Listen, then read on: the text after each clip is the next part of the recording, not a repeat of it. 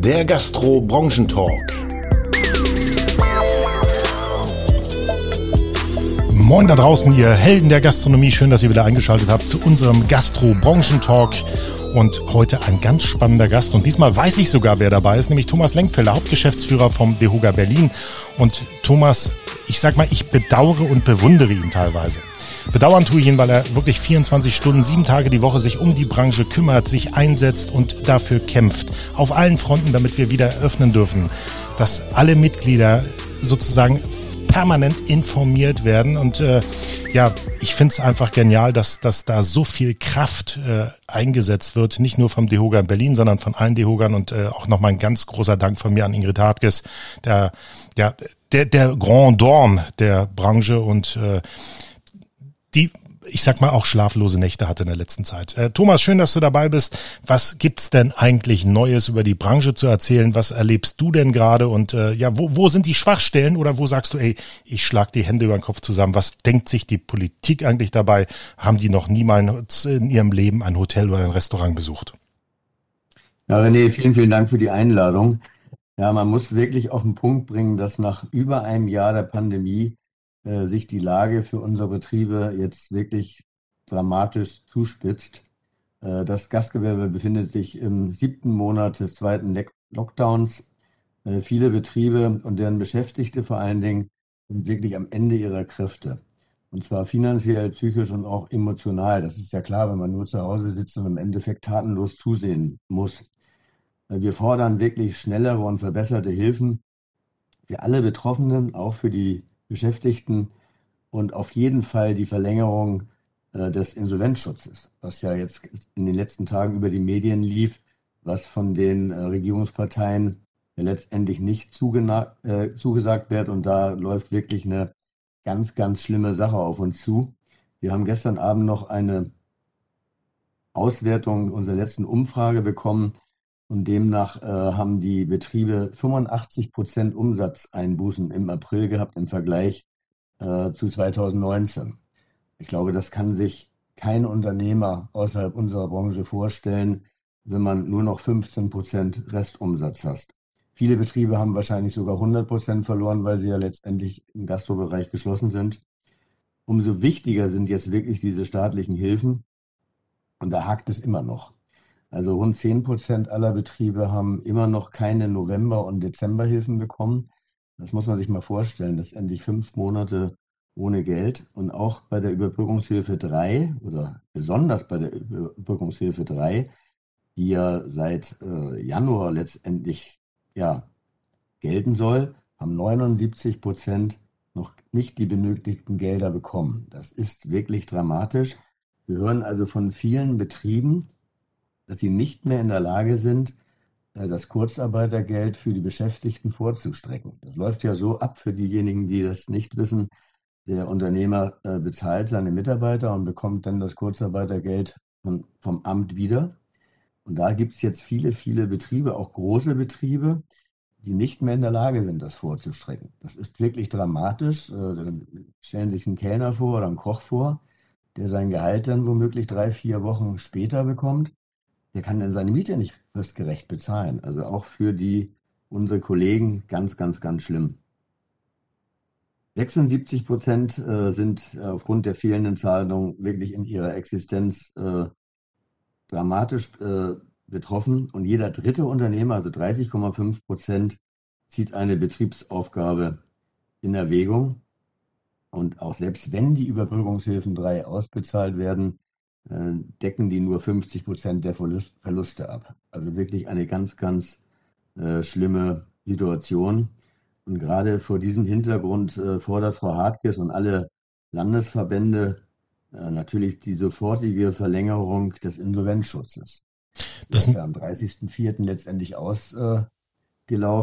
Thomas, Thomas, ein spannendes Thema, Verlängerung des Insolvenzschutzes. Ähm, wenn, wenn wir mal, wenn wir mal die Hand aufs Herz legen, ist das nicht auch so ein, ja, ein, ein Defibrillator, den, den du immer wieder raufpackst und du sagst, okay, du schaltest den Strom nicht ab. Verzögert das nicht dann in der Zukunft auch, ich sag mal, die Masse der Insolvenzen, die da drohen? wenn jetzt, wenn jetzt so viele Prozent in eurer Umfrage, ja, so viel Prozent ja schon vor dem Existenz ausstehen, die Kosten nicht mehr tragen können, die, die Mitarbeiter nicht mehr bezahlen können, dann wäre das ja im klassischen Sinne ja schon die Insolvenz. Also da müsste der Insolvenzantrag gestellt werden. Jetzt, jetzt verschieben wir das Ganze, weil, weil, na klar, die Bundesregierung auch sagt, okay, unsere Hilfen, die werden nicht rechtzeitig ausgezahlt. Da müssen wir den Leuten auch ein bisschen Luft zum Atmen geben. Aber aus deinem Gefühl, können wir, wenn wir, ich sag mal, Tag X haben und wieder voll aufhaben, also wirklich ohne Einschränkungen, keine Tischeinschränkungen, keine Außengastronomie-Einschränkungen, sondern komplett voll. Schaffen Sie es dann auch innerhalb von einem kurzen Zeitraum, ich sag mal drei bis äh, sechs Monate, wieder so auf Vollgas zu fahren, dass Sie die Insolvenz abwehren können? Oder ist das einfach nur eine zeitliche Verschiebung von dem, was definitiv auch kommen und äh, drohen wird? Ja, ich will es mal so beantworten. Also die Situation ist wirklich vollkommen inakzeptabel. Äh, da die Unternehmen ja ohne ihr Verschulden in diese Notlage geraten sind. Also wir bringen ja das Sonderopfer äh, für andere Wirtschaftszweige, für Schulen, für die Öffentlichkeit, um letztendlich die Pandemie mit zu bekämpfen. Wir sind nicht dafür verantwortlich. Wir sind auch nicht dafür verantwortlich, dass die äh, Komplexität dieser Antragstellung da ist und auch so kompliziert ist. Das heißt also, wenn die Hilfen letztendlich viel, viel schneller geflossen wären oder auch in Zukunft viel, viel schneller fließen würden, dann wären die Betriebe nicht in der derzeitigen Situation. Und darum äh, ist das unseres Erachtens eine vollkommen berechtigte Forderung, äh, letztendlich diesen in Insolvenzschutz zu verlängern. Äh, wenn dann diese Krise vorbei ist, keiner weiß es ja im Moment, wann sie vorbei ist, dann werden die Betriebe auch in der Lage sein, wieder äh, Rücklagen zu bilden und letztendlich wieder sich auf die Beine zu stellen. Die Frage, die ich mir stelle, ist, äh, was müssen wir eigentlich tun, damit es wieder weitergeht? Also was können wir gemeinsam tun? Was, was können wir mit, mit dem DeHoga und mit uns als Gastronomen und Hoteliers? Was können wir gemeinsam machen? Worauf müssen wir jetzt achten? Du hast ja mal auch einen, einen Stufenplan angesprochen. Wie, wie, wie kann sowas aussehen? Wo, worauf müssen wir uns jetzt vorbereiten, Thomas? Ja, das Thema, ich sage es jetzt einfach mal in privaten Worten, das macht mich regelrecht stocksauer. Weil wir arbeiten äh, seit Dezember, also wir meine ich jetzt mein Kollege der Gerrit Buchhorn, der ist das wirklich im Detail, hat er das ausgearbeitet, auch mit den anderen Verbänden in Tura, das sind die Attraktionen unserer Stadt, also Museen, Fernsehturm, Theater, mit den Convention-Partnern, also alles, was mit Veranstaltungen zu tun hat, mit der Berlin Musik Commission, arbeiten wir akribisch an einem Stufenplan, der verschiedenste Szenarien äh, aufzeigt, wie unsere Branche wieder öffnen kann und vor allen Dingen, wann sie wieder, unter welchen Voraussetzungen sie wieder öffnen kann. Die Betriebe selber, das kannst du genauso, glaube ich, äh, nachvollziehen, haben in die überwiegende Anzahl hervorragende Hygienekonzepte erarbeitet und auch dahin äh, investiert, sei es von Abstandsmöglichkeiten, von ähm, Klimaanlagen, äh, von Luftschutzanlagen, von, also das kann man ja auf unseren Homepage auch alles nachlesen. Äh, die Betriebe waren da sehr, sehr innovativ und haben hervorragend äh, letztendlich vorgearbeitet. Und auch das Robert Koch Institut hat uns ja bescheinigt, dass in unseren Betrieben die Ansteckungsgefahr, wenn nicht bei null, zumindest äußerst gering ist. Und darum ist es letztendlich auch gar nicht nachvollziehbar, dass uns keine Perspektiven aufgezeichnet werden. Wir haben ja nicht gefordert, im März oder Anfang April jetzt sofort alles aufmachen und es ist alles so wie vorher.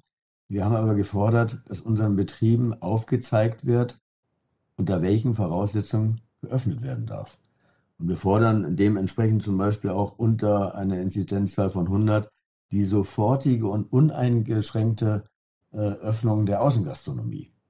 Und äh, man macht ja als Verbandsmitarbeiter äh, auch oft nur Lobbyarbeit, aber das, was ich jetzt erzähle, das mache ich auch aus vollster Überzeugung. Ähm, es wird uns ja bescheinigt von Virologen und auch von vielen Fachleuten auf dem Aerosolgebiet, dass man sich draußen kaum anstecken kann. Und darum gibt es auch keinen Grund, dass die Außengastronomie nicht öffnen darf. Und wenn dem so sein sollte, dass draußen Ansteckungsgefahr besteht, dann müsste man alle Parks, alle Wiesen, den Kurfürstendamm, alle Straßen letztendlich sperren, weil wir haben ja Leben auf der Straße. Und man muss ja auch ganz ehrlich sagen, wir hätten ohne das fürchterliche schlechte Wetter, was wir äh, zurzeit haben, noch viel, viel mehr Leben. Weil es ist ja kalt, regnerisch. Man stelle sich vor, wir wären im letzten Jahr bei Sonnenschein und 20 Grad. Wir hätten regelrecht Partys auf den Straßen, weil die Leute wollen ja raus, die wollen konsumieren, die wollen sich treffen. Und ich glaube, das ist viel, viel besser, wenn man das kontrolliert, beispielsweise in Biergärten oder in der Außengastronomie machen dürfte. Thomas, vielleicht für die Zuhörer, wir haben heute den 7. Mai und ich habe vorhin in der Wetter-App geschaut, bei mir in der Region, ich lebe ja im Land Brandenburg, ist am Dienstag 26 Grad angesagt worden. Das ist eigentlich absolutes Biergartenwetter und ja, liebe Bundesregierung, liebe Länderregierung, denkt bitte an uns Gastronomen, öffnet doch endlich. Thomas, Modellregion, St. Peter-Ording, Sylt, äh, du hast wahrscheinlich auch davon gehört, die haben sich ja dafür eingesetzt, dass auch Außen und Innen jetzt ja als Modell getestet wird. Könnte man nicht überlegen, dass wir vielleicht auch für Berlin, dafür seid ihr ja zuständig, sagt, okay, wir, wir nehmen mal eine Modellregion Charlottenburg und testen mal, wenn wir in die Richtung kommen, dass die Inzidenz dann, ich sag mal, bei 100 liegt, dass wir dann eine Modellregion Berlin-Charlottenburg, also von mir aus auch Pankow, Friedrichshain, was auch immer, oder Spandau bei Berlin. Ähm, da, da, also es geht jetzt nicht darum, dass ich Charlottenburg jetzt vorziehe, sondern einfach zu sagen, wir nehmen mal eine Testregion und testen mal, wie es funktioniert. Und dann gucken wir uns das mal zwei Wochen an. Und wenn das mega läuft, und davon gehe ich mal aus, weil wir sind nicht der Infektionsherd, wir sind die Gastronomen, wir passen auf, wir haben Konzepte, wir haben ja alles getan, damit es keine Probleme gibt. Vielleicht können wir das mal anregen. Was hältst du davon? Ja, vielleicht noch einen Satz zu dem Dienstag und 26 Grad. Also wir hatten gestern ein längeres oder eine längere Videoschalte mit den Staatssekretären der Senatsverwaltung Gesundheit und Wirtschaft und haben da eben auch die äh, Öffnungsperspektiven eingefordert. Und es wurde uns versprochen, darum sage ich, dass dass am nächsten Dienstag diesbezüglich im Senat diskutiert wird und dass uns im Anschluss dann Perspektiven oder Öffnungsszenarien aufgezeigt werden.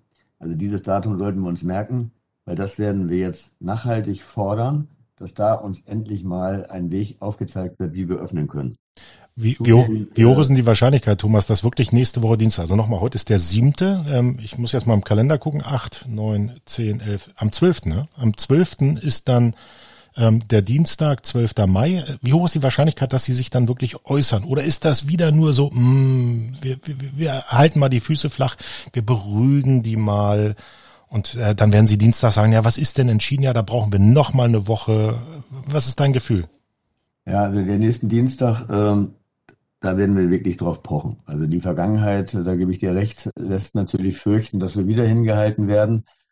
Aber ich gehe mal davon aus, dass äh, der Berliner Senat jetzt auch so viel Druck auch von anderen Bundesländern bekommt und auch von der Bevölkerung, äh, unseren Berlinern, dass äh, der Druck nicht standzuhalten ist, wenn hier keine Perspektive geboten wird.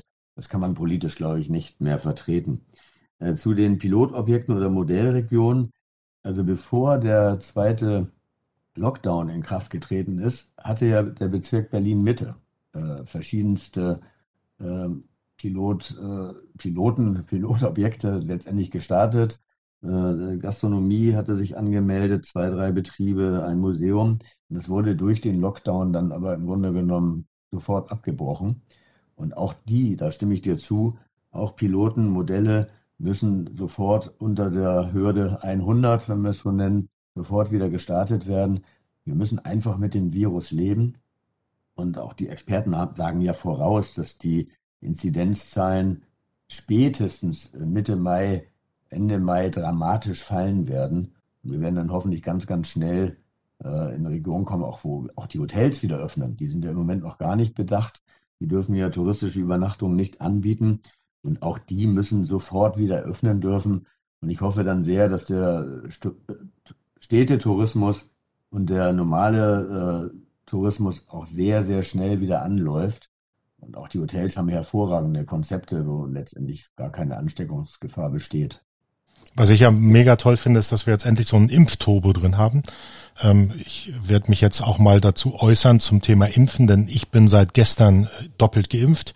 Ich habe gestern meine zweite Impfung bekommen. Das heißt, ich habe bald meinen kompletten Schutz. Also in 13 Tagen darf ich dann auch wieder am öffentlichen Leben teilnehmen, wenn das die Bundesregierung so durchsetzt. Dann bin ich, ich habe gestern so gelacht, dann bin ich die Person Null. Also wenn ich dann zu einem Treffen gehe, zähle ich als Null.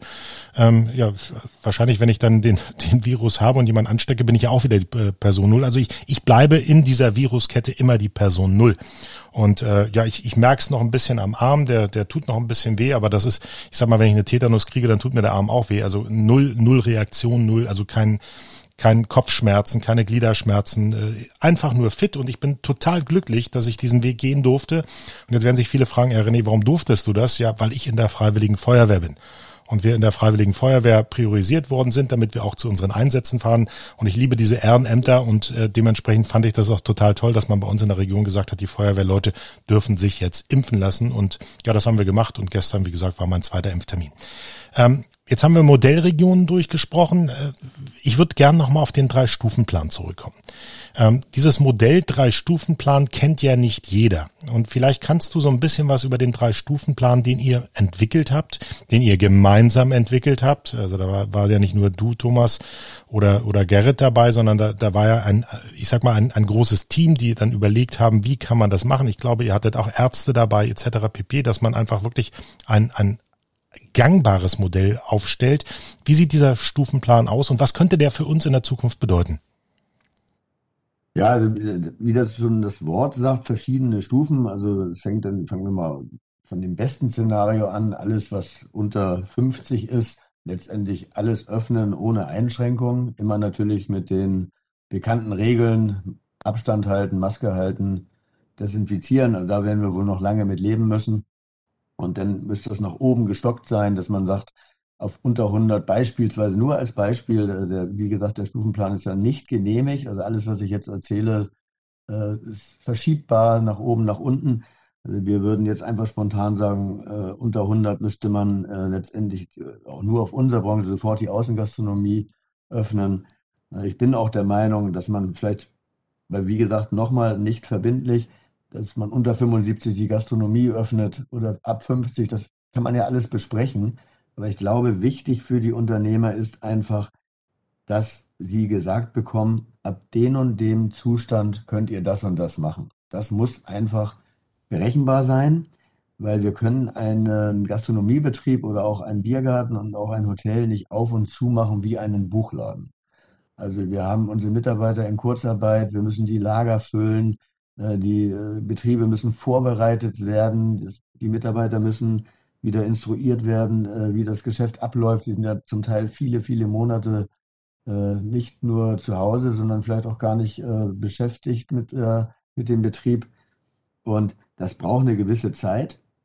Und ein Unternehmer heißt ja was unternehmen. Und wenn man den, letztendlich den Geschäftsleuten aufzeichnet, dass an dem und den Tatbestand das und das passieren darf, dann ist der Unternehmer schon in der Lage, seine Vorbereitungen zu treffen. Thomas, wie war denn die Reaktion auf diesen Drei-Stufen-Plan von der Landesregierung in Berlin? Also hat sich äh, Michael Müller das auch mal durchgelesen? Seid ihr im Gespräch gewesen? Hat er dazu was gesagt? Fand er das gut? Fand er das schlecht? Hat er vielleicht neue Vorschläge für uns oder ist das einfach so abgetropft? Also bisher war es ja in den vergangenen Verordnungen immer so, äh, die wurden ohne große Absprache mit uns letztendlich auf den Weg gebracht. Wir sind dann hinterher gelaufen und haben äh, Besserungen eingefordert. Und zwar Besserungen deshalb, dass die Betriebe letztendlich die Verordnung überhaupt umsetzen konnten. Das sind also teilweise ja Hanebüchen. Äh, da waren sehr, sehr viele Fragen offen, äh, die beantwortet werden mussten, bevor das überhaupt umgesetzt werden soll. Ja, ob die Politik die Stufenpläne gelesen hat, also ich hoffe das mal sehr, zumindest die Arbeitsebene. Aber letztendlich hat man sich äh, eben noch nicht entschieden, äh, diese Pläne zu veröffentlichen. Das ist eben unser großer Frust und ich verstehe auch die, äh, die Wut teilweise der Unternehmer, weil sie einfach keine Perspektive aufgezeigt bekommen haben bis jetzt. Das kann ich verstehen. Thomas, jetzt mache ich was, was wir nicht abgesprochen haben. Ich äh, liebe euch, ich liebe den Verein und ich finde das mega genial. Und ich, ich mache jetzt mal einen Aufruf an alle Berliner Gastronomen. Wenn ihr diesen Podcast hört und ihr seid noch nicht Mitglied im DEHOGA, ja, dann schenke ich euch jetzt und die bezahle ich dann auch eine Schnuppermitgliedschaft von drei Monaten. Meldet euch beim Thomas Lenkfelder beim DEHOGA Berlin, ruft dort an, sagt, äh, ihr habt das hier im Branchentalk von den Gastropiraten gehört, ihr kriegt von mir eine Schnuppermitgliedschaft für drei Monate, damit ihr einfach mal seht, was passiert eigentlich im DEHOGA, was, was machen die, was machen die für Veranstaltungen, was geben die euch für einen Input, was für einen wahnsinnigen Mehrwert geben sie euch. Und jetzt packe ich noch für alle, die nicht im Berlin sind noch was oben drauf, nämlich von unserem Partner Salomon, dem Food-Experten und Trendexperten im Food. Ihr kriegt von uns noch ein Überraschungspaket und zwar von den Green Heroes. Alles vegan, weil ich sage immer, vegan ist die Zukunft in der Gastronomie und wenn ihr Lust habt, schreibt noch mal eine E-Mail an uns an kontakt.gastro-piraten.de und sagt einfach Stichwort Dehoga Berlin. Dann wissen wir, dass ihr aus diesem Podcast hier kommt und dann habt ihr die Möglichkeit, ein veganes Überraschungspaket zu bekommen. Da, da sind wirklich spannende Sachen drin. Ich habe schon viel gehört. Der eine sagt, hm, das ist nicht so meins, da ist mir zu viel hm, und äh, lasst euch überraschen. Wir sind über Feedback dankbar und äh, Green Heroes von Salomo Food World äh, sind dann euer Überraschungspaket, solange der Vorrat reicht.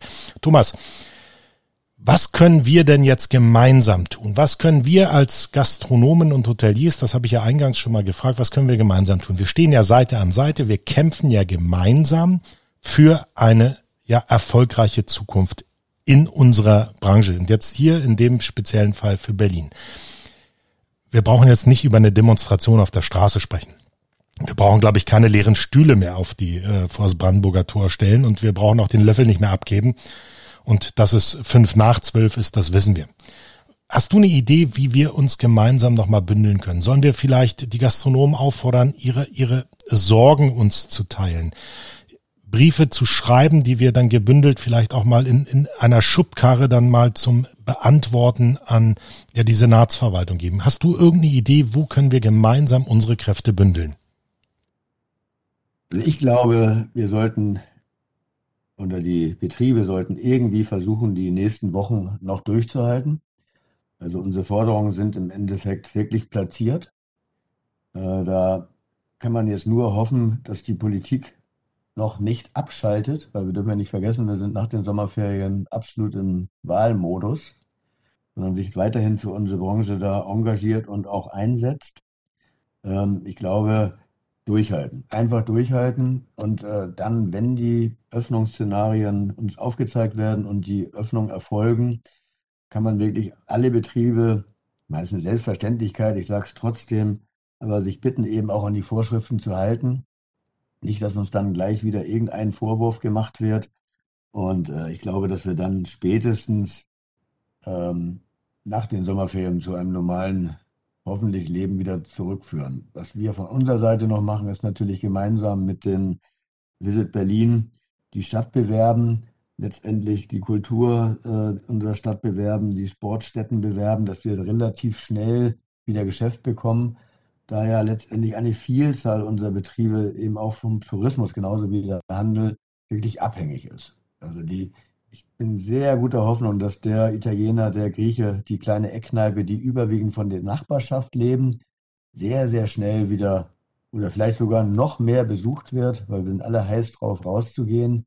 Aber auch die Betriebe dürfen wir nicht vergessen, die eben von internationalem Publikum abhängen und letztendlich vom Tourismus. Und äh, das ist, glaube ich, der Weg, den wir jetzt gehen müssen. Wir haben, gerade du hast uns ja geholfen, René, wir haben viele Aktivitäten auf die Straße gebracht und haben gezeigt, äh, haben unsere Nöte gezeigt. Jetzt müssen wir auf den letzten Metern versuchen, irgendwie durchzuhalten, ruhig zu bleiben und dann hoffentlich wieder in geordneten Bahnen müssen wir dann wieder öffnen. Thomas, jeder kriegt bei mir im Podcast einen Zauberstab in die Hand und auch du sollst den virtuellen Zauberstab jetzt bekommen. Du hast einen Wunsch für unsere Branche frei. Den äußern mal so als kleines Schlusswort. Einen Wunsch. Ui, ich hätte eine ganze DIN A4-Seite für unsere Branche. Aber ich sag mal, impfen, impfen, impfen, dass die Zahlen runterfallen und unsere Branche sehr schnell wieder in geordnete Bahnen kommt. Das ist wirklich mein persönlich großer Wunsch. Ja, das ist äh, das, was wir uns alle wünschen, dass wir ja durchatmen können, dass wir wieder nach vorne schauen können. Thomas, mir ist es ja auch immer wichtig und dir auch, dass wir positiv denken, weil den Kopf in den Sand stecken müssen wir nicht, weil was passiert dann? Dann knirscht es zwischen den Zähnen. Ja? das bringt, glaube ich, nichts. Also von daher, ja, glaubst du, wir schaffen es relativ schnell?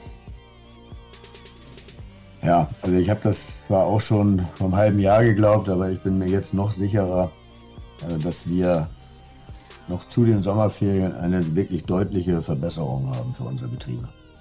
Ja, das ist, äh, ich sag mal dann ein wahnsinnig schönes Schlusswort. Sommerferien. Ich hoffe, sie fallen nicht aus, dass wir wieder reisen können, dass Touristen nach Berlin kommen und nach Deutschland. Und ich sag danke fürs Zuhören. Denkt dran, teilen, liken, abonnieren und seid gespannt auf unseren nächsten Podcast hier beim Gastro Branchentalk.